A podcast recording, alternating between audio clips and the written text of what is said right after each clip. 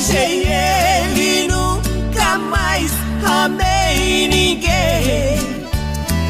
Você provavelmente conhece alguém que tem diabetes, seja a do tipo 1, uma doença crônica que atinge também crianças e adolescentes, ou a do tipo 2, que em geral acomete pessoas mais velhas. Só no Brasil, estima-se que 13 milhões de pessoas sofram com diabetes e dessas, 7 milhões façam uso da insulina para controlar a doença. É por isso que Hoje na Luta comemora os 100 anos que cientistas da Universidade de Toronto isolaram pela primeira vez a insulina. A insulina é um hormônio produzido e secretado pelo pâncreas, que controla o nível de glicose, que é o açúcar no sangue. Ela funciona como uma chave para a glicose entrar nas células e ser utilizada como fonte de energia. Essa doença é conhecida desde o Antigo Egito, antes da época de Cristo. Mas até o início do século XX, as pessoas com diabetes eram tratadas com muitas restrições de alimentos, o que poderia ser tão mortal quanto a própria doença. Especialmente as pessoas com diabetes tipo 1, que é quando o organismo não produz esse hormônio. Elas estavam condenadas a morrer em algumas semanas após a doença se manifestar.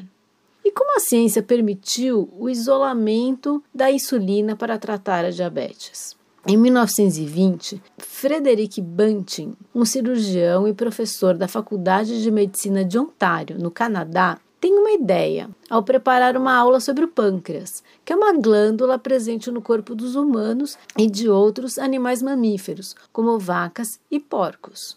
Ele leva essa ideia para um cientista renomado da universidade e consegue um laboratório de pesquisas, cães para realizar experimentos e um assistente estudante de medicina. No laboratório, eles conseguem um extrato do pâncreas e usam esse extrato para tratar um cachorro diabético com sucesso. Isso foi em 1921, 100 anos atrás. Em 1922, eles tratam um garoto de 14 anos, entre outras crianças diabéticas. E a partir de 1923, uma indústria farmacêutica começa a produzir insulina a partir do pâncreas de vacas e porcos para tratar mais pessoas. Os dois principais cientistas da pesquisa Bunting e MacLeod são premiados com o Nobel, prêmio que reconhece e distribui um bom dinheiro para aqueles que fazem descobertas importantes para a humanidade. Mas eles dividem o reconhecimento e o dinheiro com seus colegas e colaboradores, Collip e Best. As pesquisas continuam, e em 1978, outros cientistas criam uma bactéria geneticamente modificada, ou seja, transgênica, capaz de produzir insulina idêntica à dos humanos. Aprovada para uso, ela evita contaminações e alergias. Desde os anos 2000, alguns equipamentos monitoram a glicose no sangue dos pacientes e liberam a substância conforme necessário, como uma espécie de pâncreas artificial. É muito importante todos estarem atentos aos sintomas da diabetes, que podem incluir fome frequente, muita sede, vontade de urinar muitas vezes ao dia, perda de peso, fraqueza, cansaço, mudanças de humor, enjoo e vômito. Mas nem sempre o diabetes apresenta sintomas. Por isso é importante fazer exames de sangue de rotina para medir a glicemia. Quanto antes detectado o diabetes, melhores as chances de controlar a doença e evitar graves problemas de saúde.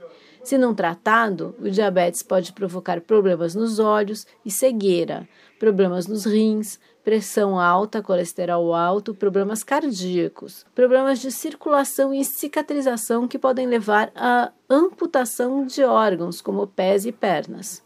Graças à ciência, o diabetes hoje é uma doença crônica que pode ser tratada. Procure o SUS e não deixe de se cuidar. MTST, a luta é para valer.